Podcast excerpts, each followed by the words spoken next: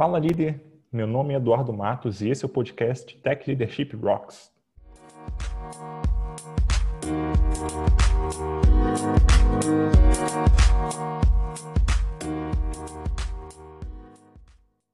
Antes de começar, eu queria deixar dois recados aqui. O primeiro deles é que agora o Tech Leadership Rocks também tem uma newsletter. Nela, toda semana você recebe cinco links de palestras, blogs, podcasts, por aí vai, tudo para você se tornar um melhor gestor ou gestora de tecnologia, um pouquinho de cada vez. Você pode se inscrever em techleadership.rocks/newsletter. O segundo recado é que, caso você ainda não saiba, nós temos uma comunidade no Slack focada em liderança em tecnologia. E se você quer crescer como líder ou só quer ter a opinião de, de colegas da área, passa lá e dá um oi para o pessoal. Para acessar, você só precisa visitar techleadership.rocks/slack. Recados dados, agora vamos partir para a conversa com a nossa convidada. Hoje eu vou conversar com a Roberta Arcoverde, ela é Tech Lead no Stack Overflow. Tudo bem, Roberta? Boa noite aí, obrigado por aceitar o convite. Tudo bom, imagina, prazer, meu, obrigado pelo convite. Bom, só para a galera se situar aqui, né, e entender exatamente o que, que é, é faz o Tech Lead no Stack Overflow, eu estou perguntando muito isso porque cada empresa, o Tech Lead, Engineering Manager, Tech Manager, cada um faz um negócio diferente ali, né? Então eu queria entender no Stack Overflow, é, qual o seu papel lá como Tech Lead, o que, que você costuma fazer? Cara, é engraçado isso, né? Porque não só em empresas diferentes o tech lead faz coisas diferentes, mas dentro da mesma empresa, no nosso caso, a gente tem tech leads fazendo também coisas diferentes. Por exemplo, tem um time onde o papel de tech lead é muito mais um papel do que um cargo, ele é rotativo, ele rotaciona entre os membros da equipe que tem tem alguns requisitos, você tem que estar X tempo trabalhando naquele projeto, naquela equipe, mas eu acho super interessante que eles fazem eleições e ficam rotacionando e tal. Uh, mas não é o caso da minha equipe, pelo menos. O que é um pouco mais comum entre quem tem esse papel de tech lead lá no Stack Overflow é que a gente, bom, em primeiro lugar, a gente ainda desenvolve. Então, todo tech lead ainda é um desenvolvedor. Teoricamente, o split de time aí é 70-30, né? Então, 70% do tempo eu estou programando e só 30% eu estou fazendo outras coisas. E essas outras coisas, via de regra, uh, são tem a ver com o que, que a gente consegue fazer como liderança técnica para aumentar a produtividade, a motivação, um, os processos e as técnicas dos nossos times. Então, por exemplo, quando a gente quer, ah, será que a gente deveria alterar ou incluir um novo linter nas pull requests e de que forma esse linter vai funcionar? Uh, como que a gente pode melhorar o processo de code reviews, por exemplo? Será que a gente precisa melhorar? O que, é que não está funcionando? E também, se eu tenho pessoas na minha equipe que, por exemplo, estão trabalhando em histórias que elas não se importam, não gostam e gostariam de trocar. Então, eu estou de olho nesse tipo de coisa e tentando sempre tornar os processos um pouco mais prazerosos, mais funcionais para todo mundo. Fora isso, eu sou uma grande fã do conceito de servant leadership, né, de que a minha liderança ela está aqui para ajudar o meu time, né, para servir o meu time e não para me colocar num pedestal com a coroa e o poder de decisão de nada.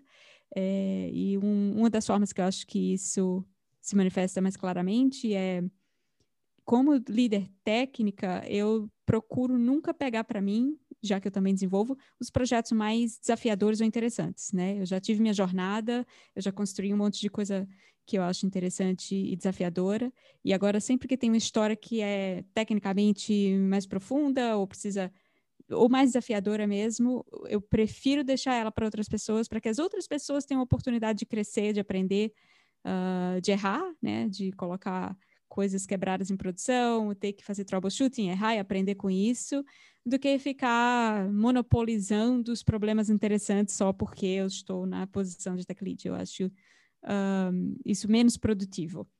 Embora possa parecer o contrário, possa parecer que como liderança técnica, como mais experiente, talvez eu pudesse fazer essas histórias mais rápido, ou isso é uma, uma, uma concepção uh, comum, uh, eu acredito que isso tira das, das outras pessoas do time a, a, oportunidade de aprender e de crescer. E como liderança técnica é uma das minhas prioridades, fazer com que todo mundo continue se desenvolvendo e crescendo também.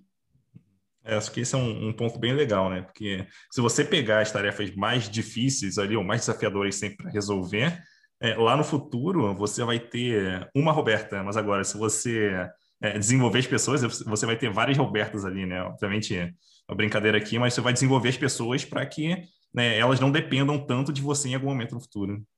Exatamente. E, né, é, enfim, dividindo essa responsabilidade e esse conhecimento, a gente aumenta buzz factor, a gente se livra um pouco uh, do risco que é ter uma pessoa só responsável encabeçando todas as, as decisões difíceis.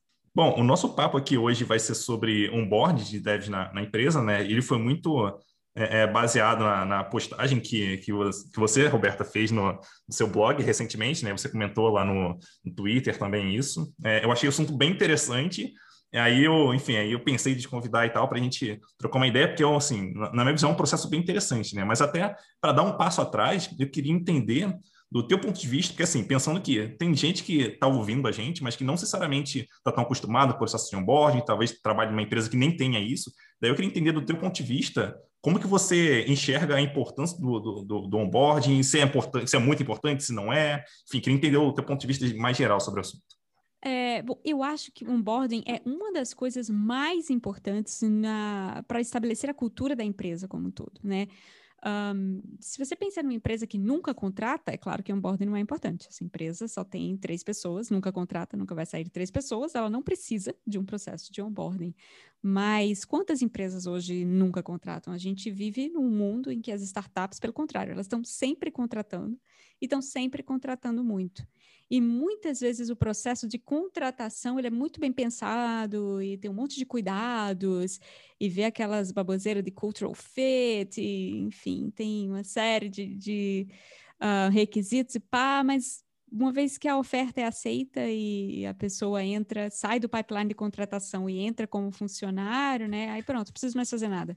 Já está contratada, eu ainda tenho mais 10 para contratar, então não precisa mais continuar pensando naquela pessoa ali. Então, o onboarding, uh, a, a, importância do onboarding, como eu falei, para mim, é especialmente estabelecer, uh, primeiro é a sua primeira impressão para a pessoa que está entrando. Hoje em dia não é segredo para ninguém que contratar em tecnologia é difícil, a gente tem muito mais vaga do que candidato, as empresas reclamam que passam meses até achar uma pessoa para contratar, e aí imagina se você passa por todo esse uh, custo e esse processo de procurar alguém, você contrata a pessoa e ela entra e ela se desaponta ou fica jogada. Uh, a chance dessa pessoa pensar em trocar de emprego, ou enfim, ou demorar mais para se inteirar na cultura da empresa e nos processos da empresa, né? Tudo isso vai gerar tanto insatisfação quanto um, de, um, declínio de produtividade. Né? O que você quer quando uma pessoa é contratada, que aquela pessoa esteja produtiva, uh, subindo feature, resolvendo bug o mais rápido possível. E um processo de onboarding estruturado ajuda com tudo isso. Um, então, eu imagino que nesse, nesse sentido são, são duas coisas principais que eu acabei falando. Uma é, de fato, estabelecer, dar uma, passar uma boa impressão, estabelecer as bases culturais da empresa e do time que você quer, mas também ajudar com que aquela pessoa que entrou agora, o novo desenvolvedor, nova desenvolvedora, estejam produtivas, né? estejam colaborando de fato com o time o quanto antes. E isso é bem interessante porque tem duas componentes aí bem fortes, né? Uma delas, obviamente, vem da, da empresa ali, né? De criar um, um, ambiente onde a pessoa se sinta confortável, obviamente a equipe também, mas a empresa também criar um ambiente ali onde a pessoa se sinta confortável, é, é pelo que você está falando, né? E, e, tem também a questão do, da equipe conseguir ajudar aqui, ou, ou no, caso específico do Stack Overflow, a gente vai entrar já nesse ponto, né, de alguém ali próximo da pessoa para ajudar nos momentos iniciais, que são, né, costuma ser bem difícil, porque a pessoa não tem conhecimento nenhum do negócio da empresa, do, do código, ela não conhece nada, então é muito difícil dar os primeiros passos ali. Então, é, é tem essa questão, né? E, assim, como você chegou a comentar, assim, contratar em tecnologia é muito difícil, tem sido cada vez mais difícil. E se, as pessoas, se alguém sai da empresa ou muda de empresa porque ela não teve um processo legal de onboarding, ela meio que ficou jogada, olha o custo que a empresa pode estar tendo por conta disso. Né? Então, quer dizer, cuidar das pessoas desde o começo é, pode ser um passo bem legal aí para evitar um problemão lá na frente de, de, produtividade, porque não tem as pessoas, ou porque não consegue manter, ou enfim, de, de turnover, inclusive. Então, é, é, esse é um ponto bem interessante. Exato. Eu perdi a conta de quantas amigas eu tenho, por exemplo, que estavam empolgadonas assim para entrar num emprego novo, numa empresa nova, e aí nas primeiras três ou quatro semanas já estavam, putz, não era nada do que eu esperava, né? Mas aí você começa a caçar por que, que não era o que esperava. É o projeto que é chato, são as pessoas que não colaboram, e ah, é meio que tudo. Cara, em um mês não tem como você ter um entendimento de nenhum projeto, processo, empresa ou time que façam que você chegue a essa conclusão que não seja uma falha grande de onboarding.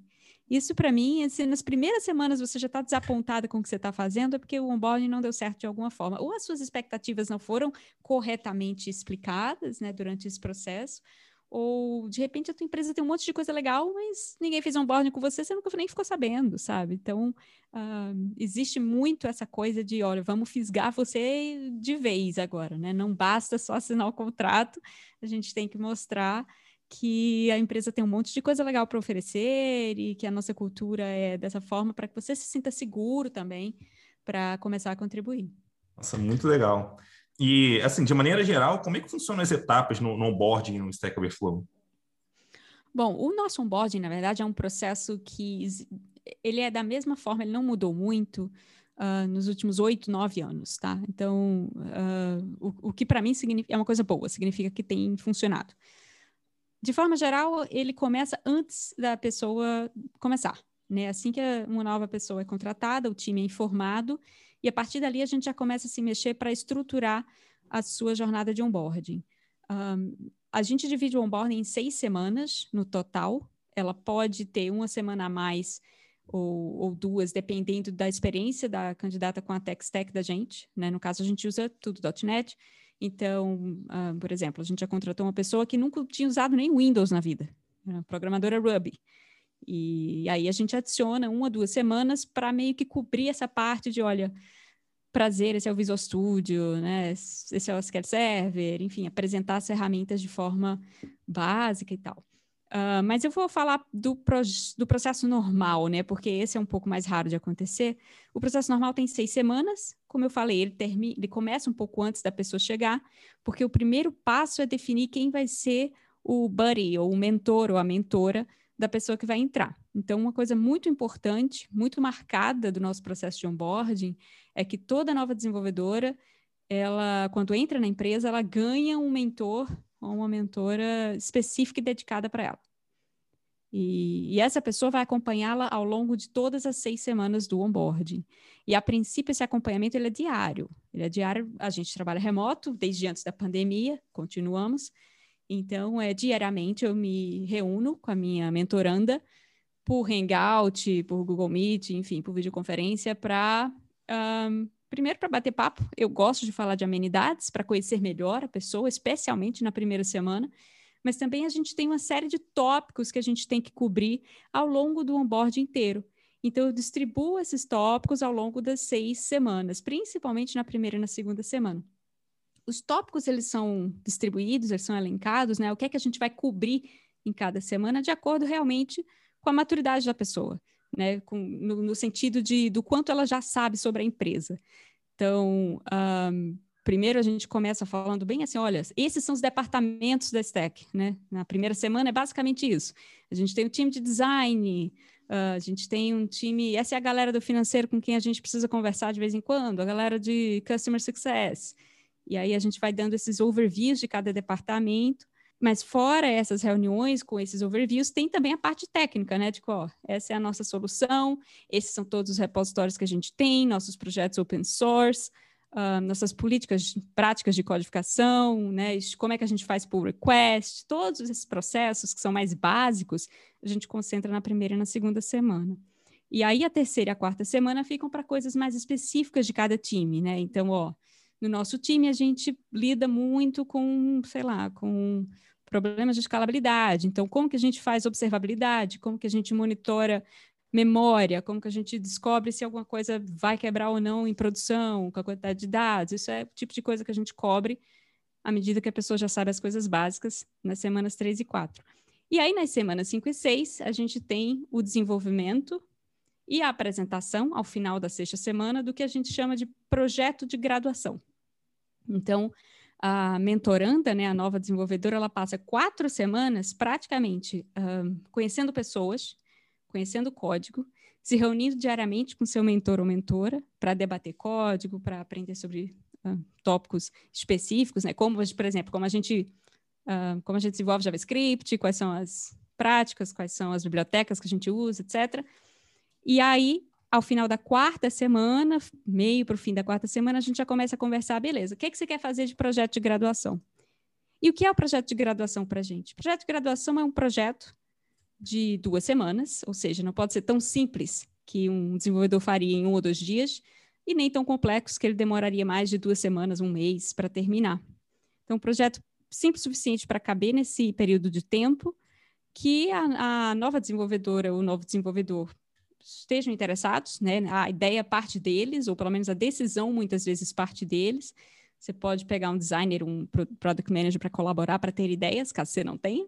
Mas o importante é que seja algo que o novo desenvolvedor queira fazer, esteja empolgado para fazer. Não pode ser algo que o mentor vai lá e falar, ah, não, quero que você faça isso aqui. Sabe, é importante que esse desejo e essa empolgação venha de, de quem está sendo onboarded, né? Venha do mentorando.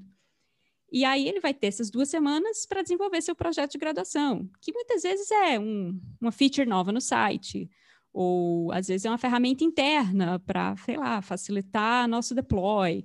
Isso depende do que, que o desenvolvedor gosta e de onde ele vai trabalhar.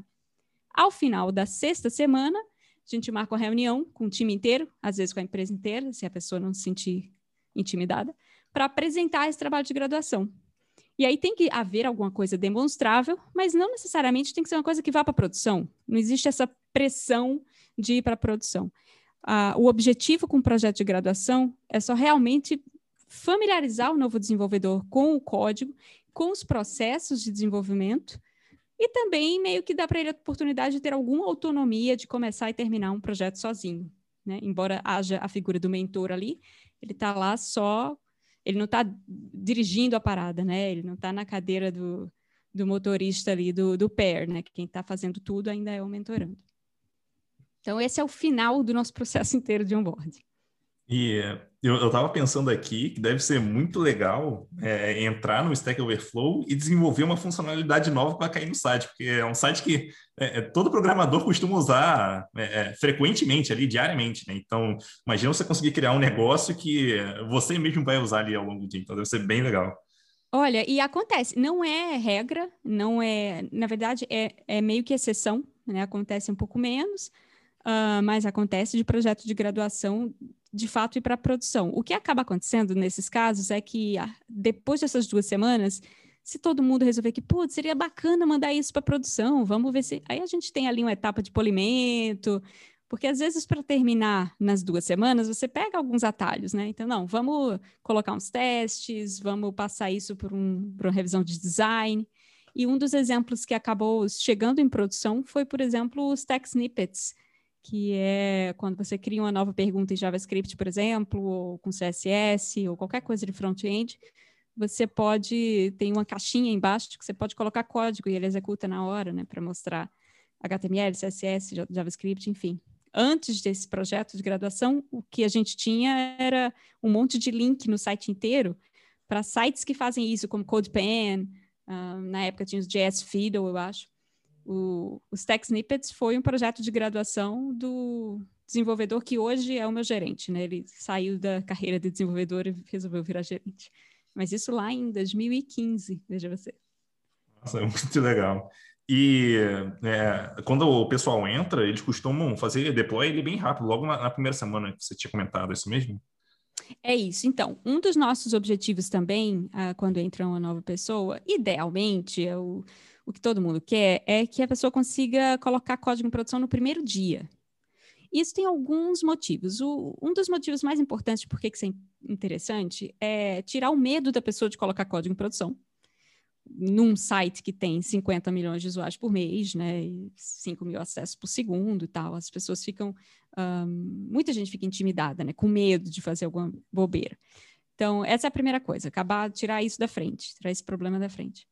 E o segundo também é garantir que todos os acessos que aquela pessoa precisa para fazer isso estão corretamente configurados. Né? Então, por mais que a gente automatize um monte de processos na criação de um, de um novo de uma nova entidade de desenvolvimento dentro da empresa, né? Sempre aparece uma, uma ferramenta ou outra que acabou de ser instalada e, faltou configurar direito aqui esse grupo de usuário, enfim. Então, tem essas duas, uh, esses dois objetivos. No nosso caso, o que a gente faz, como eu falei, o processo de onboarding começa antes da pessoa chegar. Então, quando eu sei que eu vou ser mentora de alguém que vai chegar semana que vem, eu passo essa semana catando bugs pequenos e deixando eles numa sacolinha. Quaisquer bugs que não sejam absolutamente críticos, né? Às vezes um, um erro de, de inglês, um, um, um, erro de um CSS, coisas pequenas que em conjunto com o Product Manager eu falo, ó, estou guardando esses tickets aqui, esses cards para a semana que vem, porque eu quero que a nova desenvolvedora resolva eles primeiro, né? Que seja para ir se familiarizando com o código. Então, a gente busca, ao longo das quatro primeiras semanas do onboarding, tentar resolver pelo menos um ticket por dia desses pequenos. Qual o problema? Nem sempre tem. Nem sempre tem tanto ticket assim de bug, coisa pequena para resolver. E aí a gente substitui com outras coisas, né? A gente, uh, de todo jeito, o ideal é que a pessoa codifique algo todo dia, não necessariamente coloque em produção e nem necessariamente faça um PR ou coloque na main todo dia, mas pelo menos algum código ela escrever diariamente é, é interessante. E quanto antes o processo for para produção, melhor por causa disso que eu falei. Valida os acessos e tira o medo né, de colocar código em produção, de fazer alguma bobeira. Eu acho que tem mais um ponto aí que eu nem costumo ouvir muito as pessoas falarem, mas eu percebo muito na assim no semblante de, de dos devs, né, que é basicamente dev normalmente quando entra na empresa quer muito programar, quer botar a mão no código, conhecer o que está ali. Então, se você co consegue colocar essa pessoa é, próxima do código mais rápido, é, a, a, ansiedade dela tende a, baixar muito. Assim, obviamente eu estou meio que chutando isso, eu imagino que é o que aconteça, né? Mas é, é, dev que eu conheço, pelo menos eu, quando entrava como dev nas empresas, eu queria botar a mão no código, botar em produção logo, entender como é que funcionava. Sem dúvida. E é, é, enfim, escrever código só vale a pena quando você colo consegue colocar em produção e fazer as pessoas usarem o que você fez, né? Uhum. Eu lembro, uh, como eu falei, o processo de onboarding não mudou muito. Quando eu entrei na Stack, eu entrei em 2014, ele já tinha esse formato. E eu lembro que no meu primeiro dia a gente resolveu um bug, eu coloquei em produção e eu fiquei um tempão depois olhando o site, sabe? Olhando o lugarzinho que eu tinha corrigido. E olha só, isso aqui, essa essa esquininha aqui dessa div fui eu que resolvi, sabe? Isso também dá, me dava pelo menos um, um orgulho, uma empolgação, uma motivação maiores para trabalhar.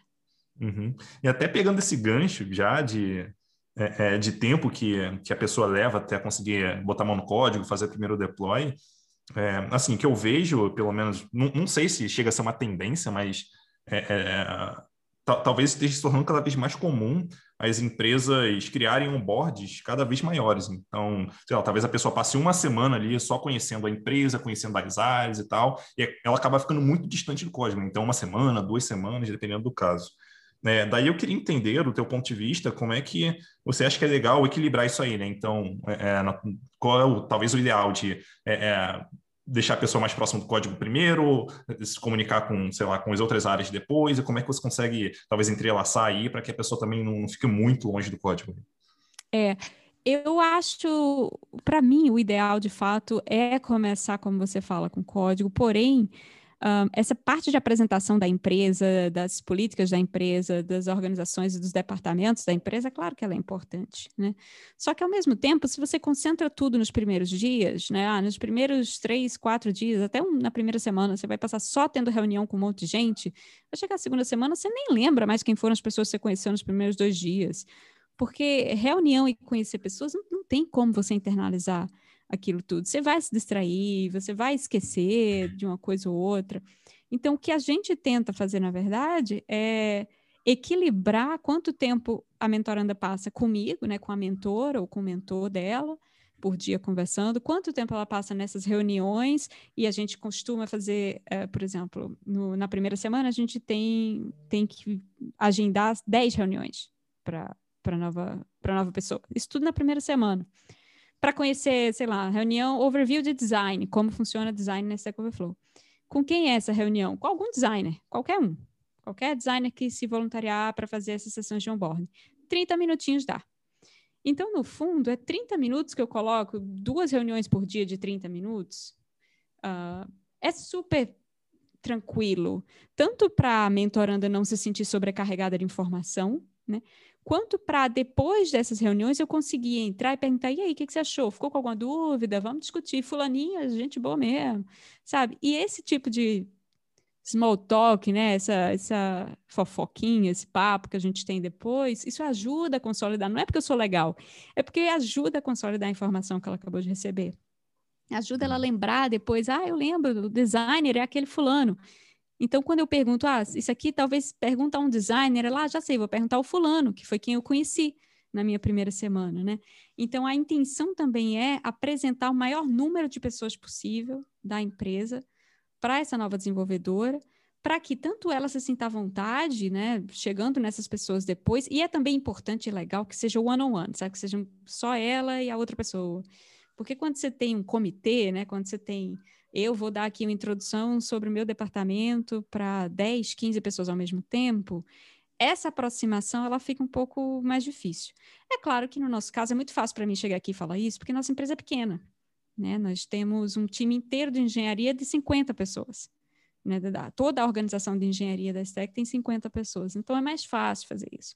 No caso de empresas maiores, o que eu aconselharia, o que eu imagino que funcionaria, é também segmentar. Bom, não dá para você ter one-on-one -on -one sempre, mas pelo menos a nível corporativo e organizacional, mas dá para fazer no nível da, do seu departamento, né? Dá para fazer, olha, esses são os designers com quem a gente costuma trabalhar, então escolhe um deles. Ou então a gente faz Scrum, o time tem um designer, então ele que faz o seu overview um, de como o design funciona na empresa e tal.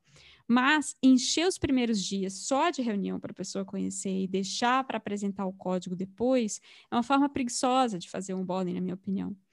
Porque, de fato, como você falou, eu, como desenvolvedora, quando eu começo um emprego novo, eu quero programar, eu quero olhar o código, eu quero ver essa base de código, ver os, os code smells que tem, as refatorações que eu quero fazer, que eu poderia fazer, sabe? Achar onde estão os esqueletos, onde estão as, as coisas escondidas ali, né? E isso é muito mais empolgante para a gente do que ficar conversando sobre financeiro. Né? Portanto, uh, distribuir isso ao longo dessas quatro semanas, distribuir essas reuniões que são importantes, porém burocráticas, e mesclar o dia da pessoa que está sendo onboarding com atividades de código, com pair programming e com bate-papo, só para falar amenidades, para mim é o que tem funcionado melhor. A conversa tá bem legal, né? Mas eu tô aqui interrompendo por um motivo bem massa. O Tech Leadership Rocks agora tem uma seção onde eu listo livros que eu já li e recomendo para quem tá numa posição de liderança ou para quem quer se tornar líder. São livros dos mais variados assuntos: liderança, gestão, processos, estratégia, comunicação, por aí vai. Essa lista está em frequente atualização, então fica de olho porque sempre tem coisa nova por lá. Para conhecer, você pode acessar techleadership.rocks/livros. Ah, e um deles foi eu que escrevi, um livro chamado de DevTech Lead. Então, se seus liderados querem crescer para uma posição de liderança, esse livro pode te ajudar bastante a dar um bom direcionamento para eles. E de quebra, você ainda ajuda a manter esse podcast no ar. Recado dado, agora a gente pode voltar para a conversa.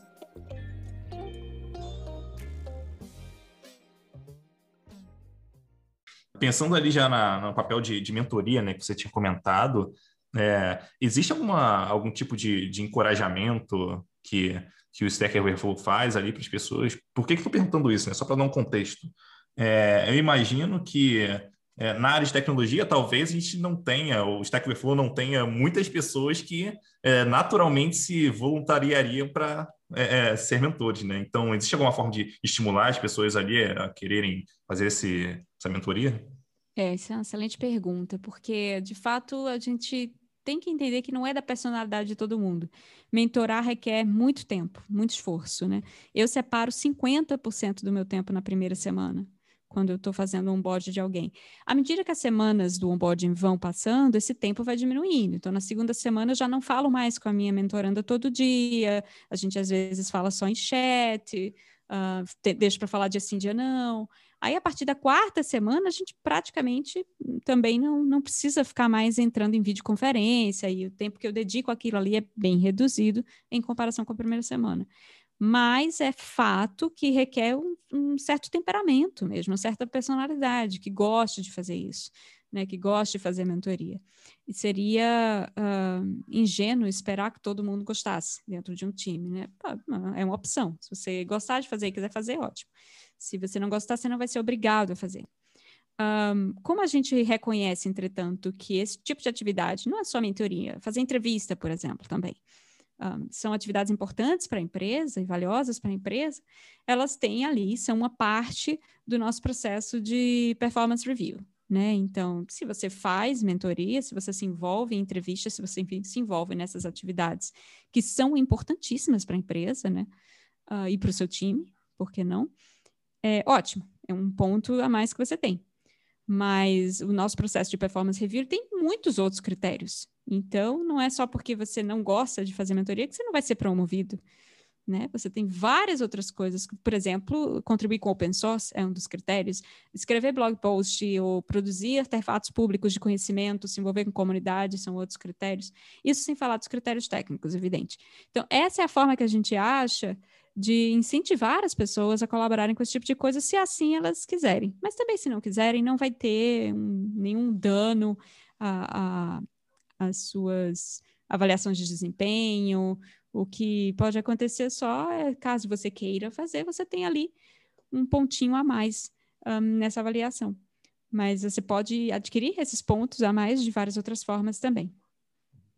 Você chega a mencionar isso na, na postagem, inclusive, né? Que é, algumas empresas meio que é, encorajam fortemente, mas é aquele encorajamento de punir é, a pessoa se ela não fizer. Então, isso parece realmente ser, ser bem complicado seguir numa linha assim. Então, você é. encorajar sendo assim. Porque, assim, a, até na minha visão, se você encorajar a pessoa fortemente, vou botar aqui entre aspas, né? encorajar a pessoa fortemente, é, mas a pessoa não for boa naquilo, ela não quiser fazer aquilo, você corre até o risco dela querer sair da empresa porque ela não vai se dar bem, enfim, num ambiente onde ela é quase que obrigada a fazer alguma coisa que ela não está afim, ou ela não gosta, enfim. Claro, ou estragar o processo para quem está entrando também, né? Porque deve ser muito chato você ser pareado com um mentor que evidentemente não gosta de estar tá ali, não quer estar tá ali. Né? Então é, é, importante também achar essa aptidão, né? Achar esse e, e de novo, eu, eu acho, né? Num, Uh, de novo, é a minha opinião, eu acho que não exigir que seus líderes técnicos ou, enfim, que as pessoas mais sêniores da sua empresa se envolvam nesse tipo de atividade para que elas continuem sendo promovidas, essa não exigência, ela é benéfica. Você não, não pode limitar a evolução de, um, de, um, de uma pessoa no seu time por causa de uma ou duas coisas que ele não gosta de fazer, quando ele contribui muito bem em várias outras áreas. Né? Não, não existe profissional perfeito que faça tudo bem, do técnico ao interpessoal, ao gerencial, a processo, a tempo, enfim, não existe. Você, todo mundo vai ter um, seus, as coisas que faz melhor e outras coisas que faz não tão bem, ou que prefere não fazer, como você colocou, né? E é importante que todos esses, a, é a união de todos esses profissionais que formam um bom time, né? É quando você faz a união de todas essas habilidades e aptidões e elas se complementam você tem um time interessante, produtivo, diverso, com, com aptidões de diferentes ângulos e em diferentes níveis. Uh, então você tem que encorajar todas, na verdade. Meio que tirar também o que cada um tem de melhor ali, né? Se a pessoa é boa fazendo isso é. e ela quer continuar, a gente aproveite isso também. Exato. E, assim, já aconteceu alguma vez de né, em algum onboarding de alguém entrar na equipe, um dev, uma dev, não conhecer tão bem a tecnologia ou alguma tecnologia né, que, que vocês usam é, e ao longo do caminho a pessoa tem alguma dificuldade ali. É, nesses casos, vocês, caso tenha acontecido, né, vocês fazem algum acompanhamento mais próximo ali com a pessoa para, enfim, garantir que ela está realmente conseguindo pegar aquela tecnologia, aprender, é, entender melhor aquilo, ou você costuma, vocês costumam deixar mais para a pessoa meio que se virar ali, ela dar o jeito dela de aprender? É, isso é, é uma pergunta interessante, porque existe. É claro que existe um equilíbrio que tem que ser encontrado e que é muito sutil, né, de, de perceber entre dar autonomia para que a pessoa investigue as coisas sozinha e, portanto, tenha mais possibilidade de descobrir e aprender sozinha, né, exercite essa autonomia, essa independência, mas também não deixar a pessoa sentada numa atividade horas que você poderia ter desbloqueado e poderia ter dado celeridade, a pessoa poderia ter uh, terminado muito mais rápido e não se frustrado também, porque às vezes é frustrante tentar encontrar uma solução por muito tempo sem conseguir. Tem gente que gosta, mas tem gente que fica mais frustrado. Um, o que acontece? Às vezes a gente contrata, como eu mencionei no início, gente que não conhece nada da nossa stack, né? Acontece. É evidente que não dá para ensinar tudo de .NET em seis semanas. Muito menos em quatro, e muito menos em duas, que é o tempo que a gente dedica a esse tipo de coisa. Uh, embora a gente estenda o processo de onboarding nesses casos em duas semanas para que a pessoa. E aí, essa extensão ela também é bem planejada. Normalmente a gente tem um projetinho.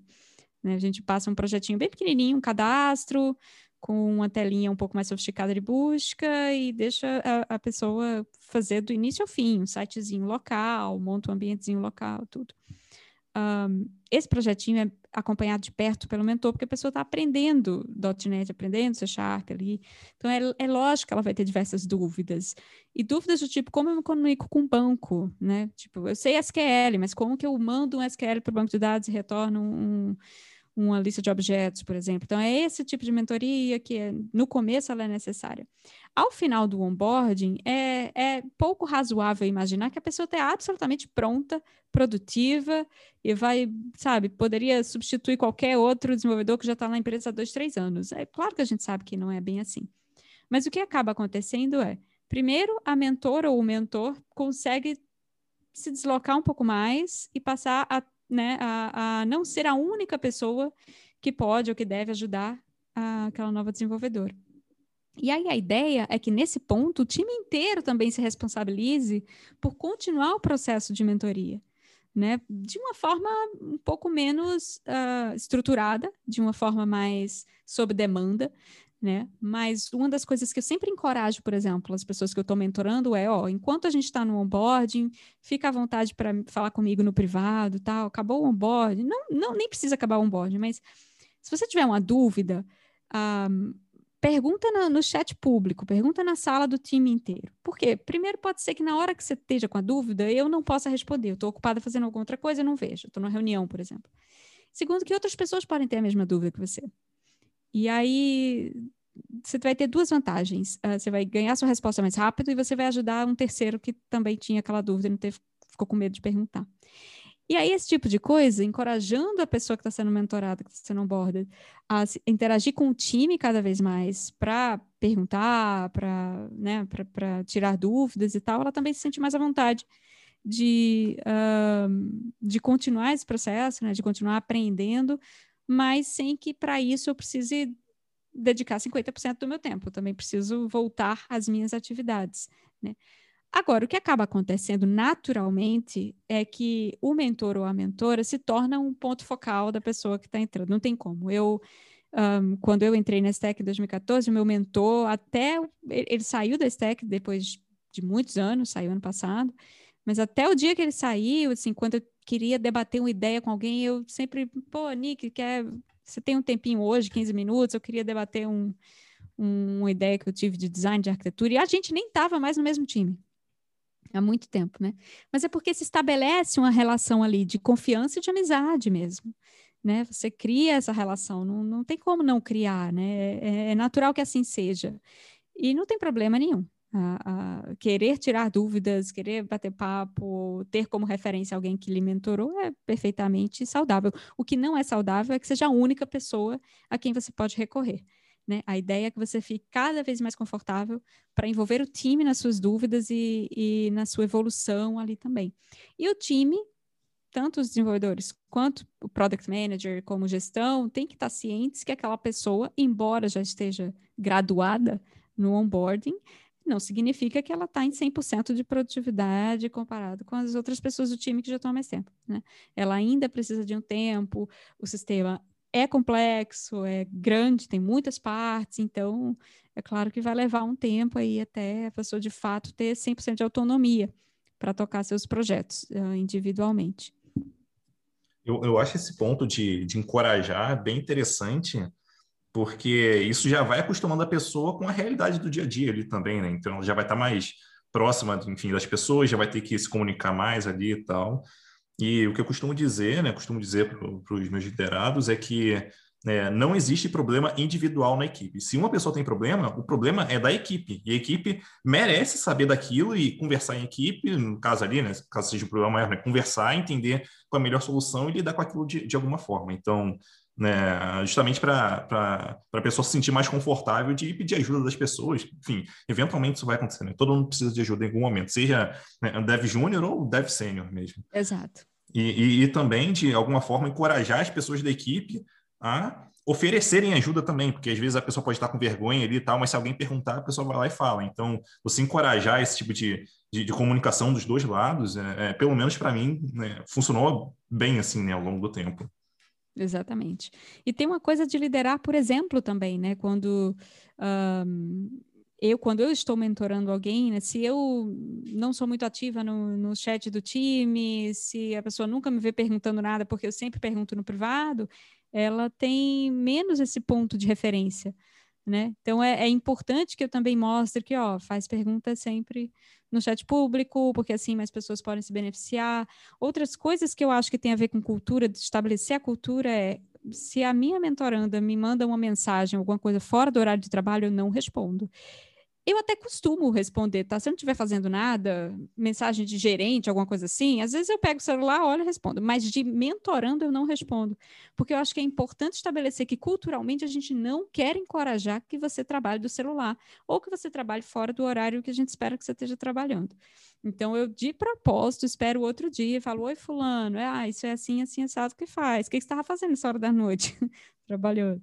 Né? Então, uh, esse tipo de coisa é, são as coisas que a gente não precisa falar, porque cultura não é aquilo, a gente não, não explica qual é a cultura, né? A cultura você vive, você é o que você experimenta. E, então, eu sou sempre muito deliberadamente atenta a esse tipo de ação, para garantir que eu não estou passando nenhuma impressão errada de como a pessoa deve se portar na, na cultura do nosso time. Uhum.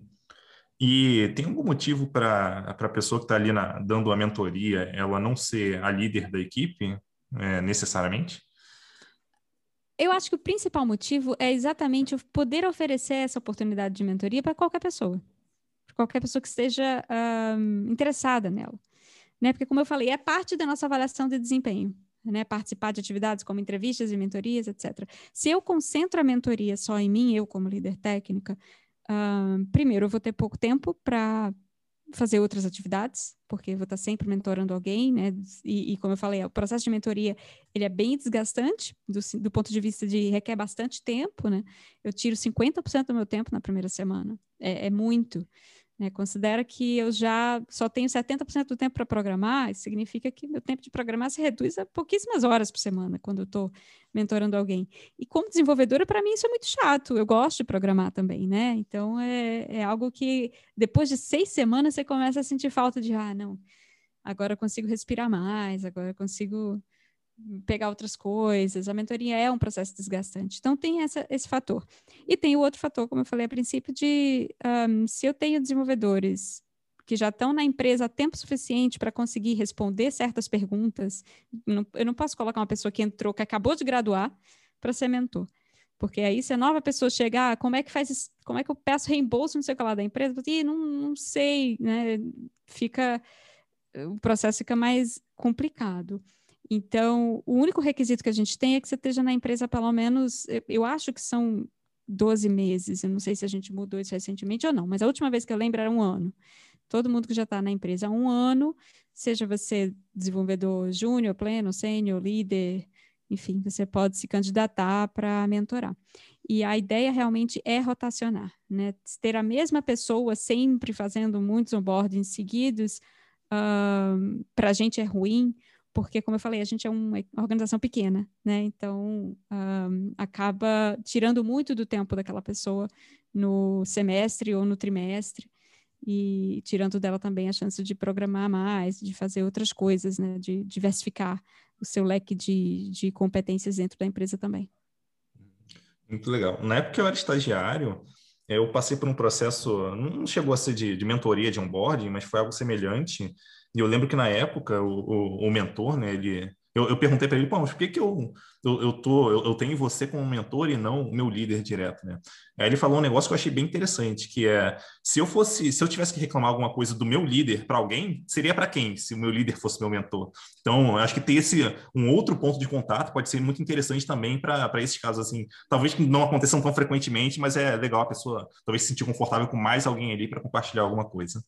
Ah, sem dúvida, nem tinha pensado nisso. No meu caso, me lasquei um pouco, porque eu sou líder e também sou mentora no momento de uma pessoa. Então, se ela quiser reclamar de mim, vai reclamar para mim mesmo. boa, boa.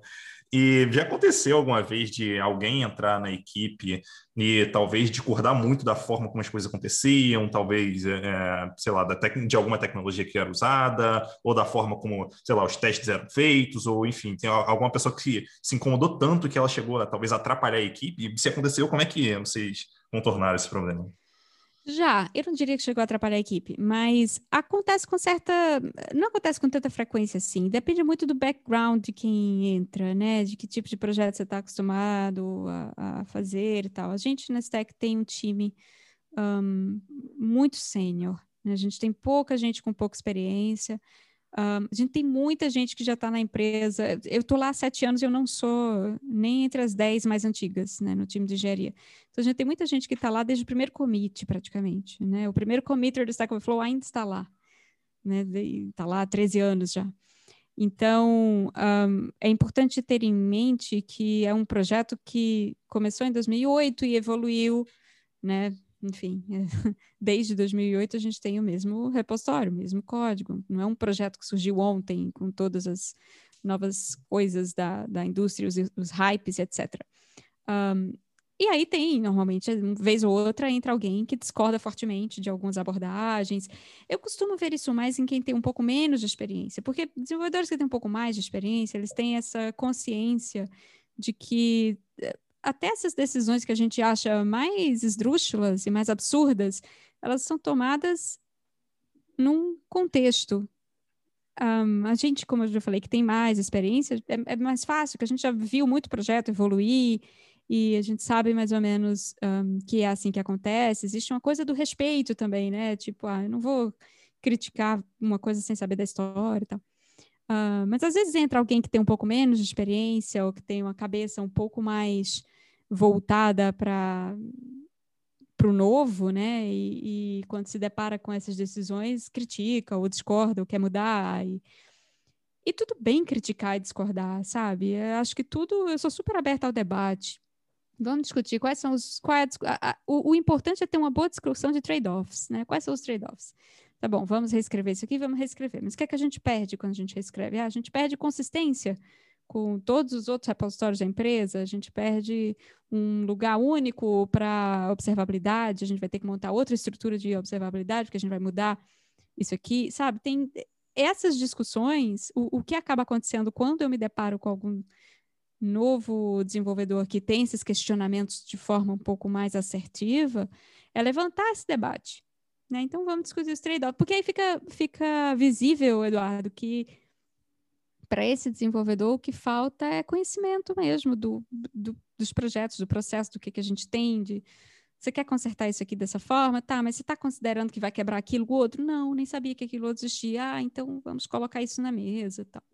É assim que eu costumo uh, levantar esse tipo de debate. Agora, se a pessoa for insistente, mal educada e desrespeitosa com com as outras pessoas do time, aí não tem muito o que fazer. Aí eu acho que é uma questão de, olha, você precisa trabalhar na sua comunicação, no seu estilo de comunicação. Não é só uma questão de experiência, é uma questão de atitude, né? Um, e aí fazer, levantar para a gestão, porque isso aí é um problema de gestão. A gestão precisa trabalhar essa questão de comunicação com a pessoa. É uma coisa que eu tenho bastante em mente, assim, que eu tento passar para a galera no geral, é que, obviamente, é, todo time vai ter problemas ali, um problema ou outro de tecnologia, é, alguns têm, têm muitos, inclusive, é, mas o ponto é que, no fim das contas, a gente está ali para servir a um usuário, para resolver um problema do negócio. Então, quer dizer, isso precisa ficar em primeiro plano, né? O problema que a gente está resolvendo e, e para quem a gente está resolvendo. É, e tecnologia, ela está muito ali para suportar isso de alguma forma. E, obviamente, é, a gente tenta fazer o melhor possível, mas tem alguns casos onde talvez a gente não consiga fazer o melhor possível em termos de tecnologia, mas a gente vai, enfim, aos pouquinhos mudando e melhorando até que chegue num ponto é, razoavelmente bom, né? Acho que no perfeito nunca vai chegar, mas tem em mente que a gente tem é, é, um cliente, que a gente tem usuários, que a gente tem problemas de negócio para resolver. É, isso, acho que isso é bem importante para direcionar também é, o que, que, a pessoa vai, vai é, julgar como mais importante ali quando ela está tomando talvez uma decisão de, de como que ela vai resolver alguma coisa. Perfeito. O que eu costumo fazer é exatamente isso também. É, tipo, muitas discussões que eu tenho com desenvolvedores na equipe são do tipo, é, ah, a gente precisa tratar essa resposta. Se essa API que a gente chama para fazer isso aqui falhar, eles vão. A API retorna cinco tipos diferentes de erro, a gente precisa tratar todos eles com estratégia diferente. De, na prática, quantas vezes esses erros aconteceram? Ah, em oito anos esse aqui nunca aconteceu. Eu digo, então não, não é, não, não escreve código para isso sabe? Quando acontecer, deixa estourar o erro, deixa para os nossos logs e aí a gente vê se vale a pena ou não tratar. Ou se de repente só ignora, né? Se é uma coisa que nunca aconteceu, não perde tempo escrevendo código, né? Código tem que ser executado. Código que morto, ele é, só vira um débito técnico, por mais que, nossa, mas está lindo esse código. É, tá lindo, mas ninguém usa. Né? Muito bom. E tem, tem alguma etapa diferente, ou acontece de, de alguma forma diferente o onboarding de líderes? Não, o onboard, porque a gente não contrata líderes. Né? A, a questão da liderança técnica lá é um papel, como eu falei, da, dos times. E no momento que a gente faz, a gente tem como requisito, como eu falei, alguns times têm até um esquema de rotacionar a liderança e tal. É, parece um pouco um Scrum Master nesse sentido, né? Que você rotaciona o papel, um, mas ah, um dos requisitos é que tem que ter uma certa experiência na empresa, no projeto ou no time. Um, então, não tem como contratar, porque esse, esse, seria o primeiro requisito que a pessoa falharia. A gente contrata sênior, a gente contrata staff, a gente contrata principal, uh, mas como a liderança técnica ela não é um papel que não traz nem aumento de salário e nem mudança de cargo, né? Ela é mais realmente vista como um, um, papel. Tipo, o meu cargo oficialmente não é esse, né? Meu cargo era Principal Software Developer, mas o, eu tenho o papel de Tech Lead. Uh, então a gente não contrata e, portanto, não tem um onboarding específico. É, muito obrigado, Roberta, pelo papo que a gente bateu aqui. Foi muito legal conversar contigo. Um abraço aí e até a próxima. Valeu, obrigada de novo pelo convite. Falou.